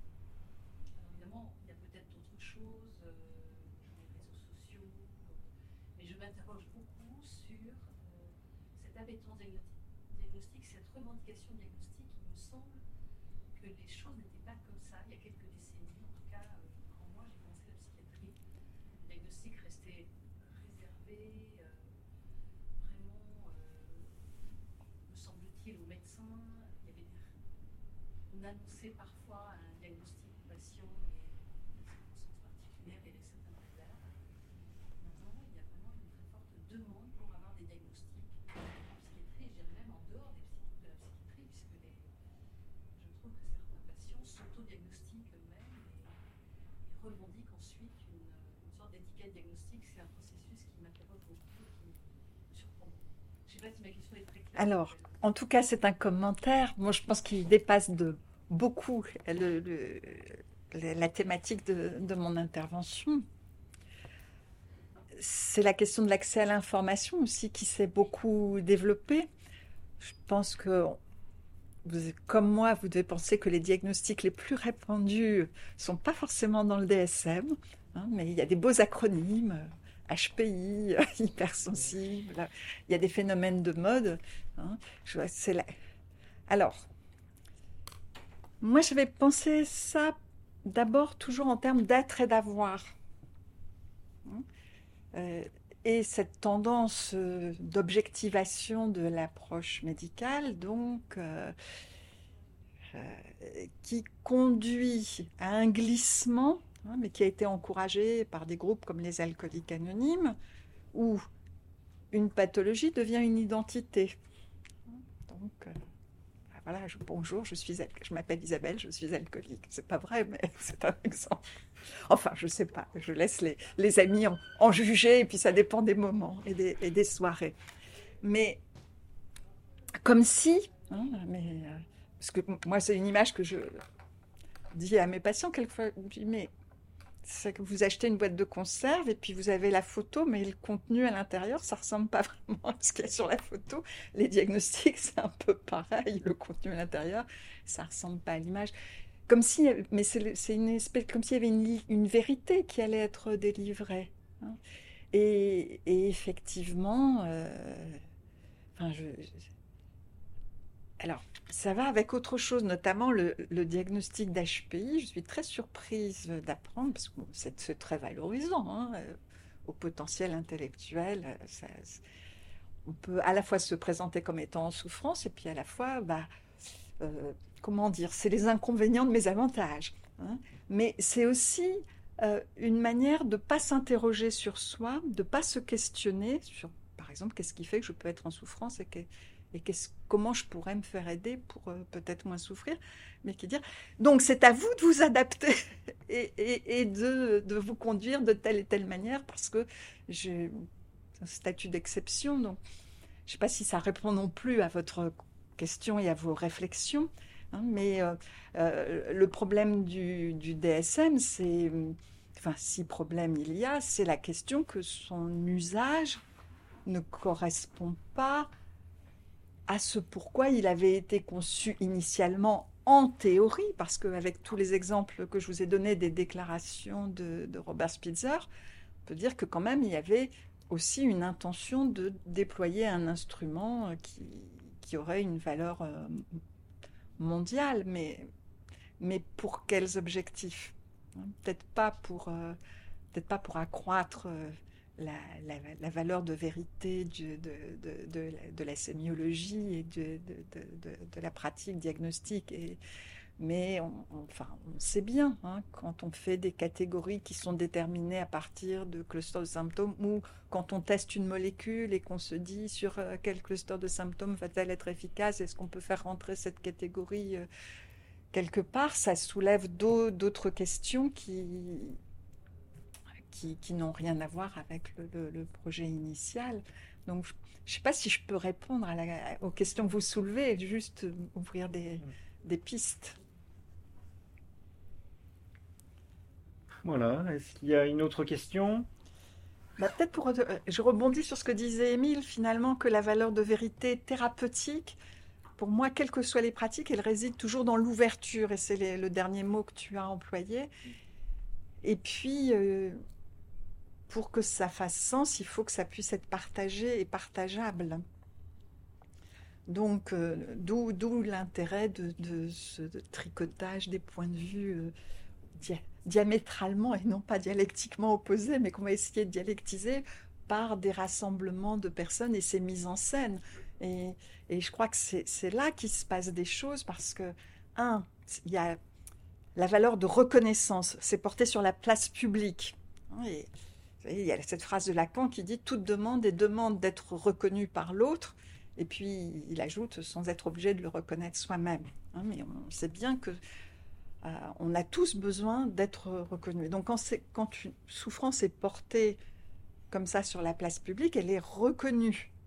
Quand on s'assemble à plusieurs pour en parler et pour faire parler, on, on atteste la réalité de la souffrance qui existe. Et à partir de là, si on peut sortir de l'enfermement dans des discours clos, hein, c'est de sa faute, euh, c'est de la sienne, en gros, euh, et qu'on peut dire oui, peut-être, mais, et, introduire comme ça de, de, la parole et mettre un peu de fluidité, faire circuler les choses et permettre qu'elles s'ouvrent au lieu de rester close sur elles-mêmes, c'est sûr que on ne peut être on est forcément dans une action qui peut être qualifiée de thérapeutique, quel que soit le sens qu'on donne à ce mot par ailleurs. Parce qu'on apaise des souffrances, même si on ne guérit pas des maladies, si maladie il y a, et puis il y a pas fort, de la souffrance sans maladie. Voilà, et donc euh, je pense que c'est aussi ça que ça vient interpeller. Et je me demande dans ces pratiques d'autodiagnostic euh, en ligne, comme si on pouvait faire les questions et les réponses et que c'était clos sur soi et que et qu'il n'y avait pas d'ouverture, si ce n'est que euh, ce qui est cause de pathologie, hein, c'est-à-dire c'est à vous de vous adapter, à changer votre comportement pour que moi je souffre moins. Euh, mais là, on n'est pas dans, la thérapeutique, on est dans le renforcement des symptômes, parce que le comportement des autres sera toujours euh, insatisfaisant pour nous parce qu'il nous écrasera toujours les orteils. Mais donc euh, voilà si je peux faire circuler un peu les choses. Émile, ben, euh, viens, viens ici si tu veux. Tu... Qu'est-ce que tu viens devant la caméra moi, je voudrais moi, je ne suis, pas, je suis pas psychiatre, je ne suis pas médecin. Je suis, je suis philosophe euh, de formation. Euh, je m'occupe beaucoup de, de l'interculturalité. Et ce que tous les deux vous avez dit m'intéresse du point de vue de l'idée qui est la mienne et selon laquelle, euh, quand il s'agit des fous, et même de toute maladie mentale, je pense qu'il y a un rapport étroit avec la base socio-anthropologique. Rapport étroit. Et que l'idée, n'est-ce pas, de, de, de, référer les, les malades mentaux et de les transplanter peut être méthodologiquement la première erreur à ne pas connaître, commettre, parce que euh, il me semble qu'il est plus pertinent d'aborder le, malade mental dans le contexte de la société qui génère ces maladies-là. Je ne sais pas ce que vous en pensez, les deux médecins. Je crois que ça rejoint tout à fait ce que vous avez exposé. Moi, je, moi, je suis tout à fait d'accord. Je pense qu'effectivement, la, folie d'aujourd'hui n'est pas celle d'hier. Euh, et la folie d'aujourd'hui ne sera pas celle de demain. Euh, il y, a des constructions culturelles autour de la folie qui sont, qui sont extrêmement invisible, extrêmement forte. Euh, pour avoir travaillé pendant 15 ans en pédopsychiatrie, le diagnostic d'HPI, quand j'étais pédopsychiatre, ça n'existait quasiment pas. Euh, maintenant, le diagnostic d'HPI, et à la fin de ma carrière de pédopsychiatre il y a quelques années, je commençais à en voir, et c'était des gens qui avaient des hauts potentiels intellectuels, et ils étaient tous me voir au CMP pour la même raison, ils étaient tous en échec scolaire. Alors, être haut potentiel intellectuel et en échec scolaire, ça pose quand même des questions sur pas tellement le, rapport de, la scolarité, mais la question de qu'est-ce qu'on met derrière ça, qu'est-ce qu'on met derrière ce phénomène, effectivement. Pas uniquement du HPI, mais de la scolarité également. Maintenant, être en échec scolaire, c'est pas acceptable, sauf si on est malade. Voilà, donc ça pose aussi la question du rapport, de, aussi de la, maladie, aussi une façon de ne pas réfléchir à la question de l'enseignement, de la scolarité, de, de, ce à quoi sert l'école. Donc, tout, donc tout, tout, un ensemble de, choses qui sont intriquées. Très bien, merci euh, à tous les trois. Euh, je ne vais pas refaire le, même clap de fin, là, j'ai déjà été. Et vous retrouverez donc ces interventions euh, passionnantes donc, dans l'ouvrage Controverse éthique d'aujourd'hui aux éditions du CERF. Voilà, bonsoir à tout le monde et puis à une prochaine fois. Merci.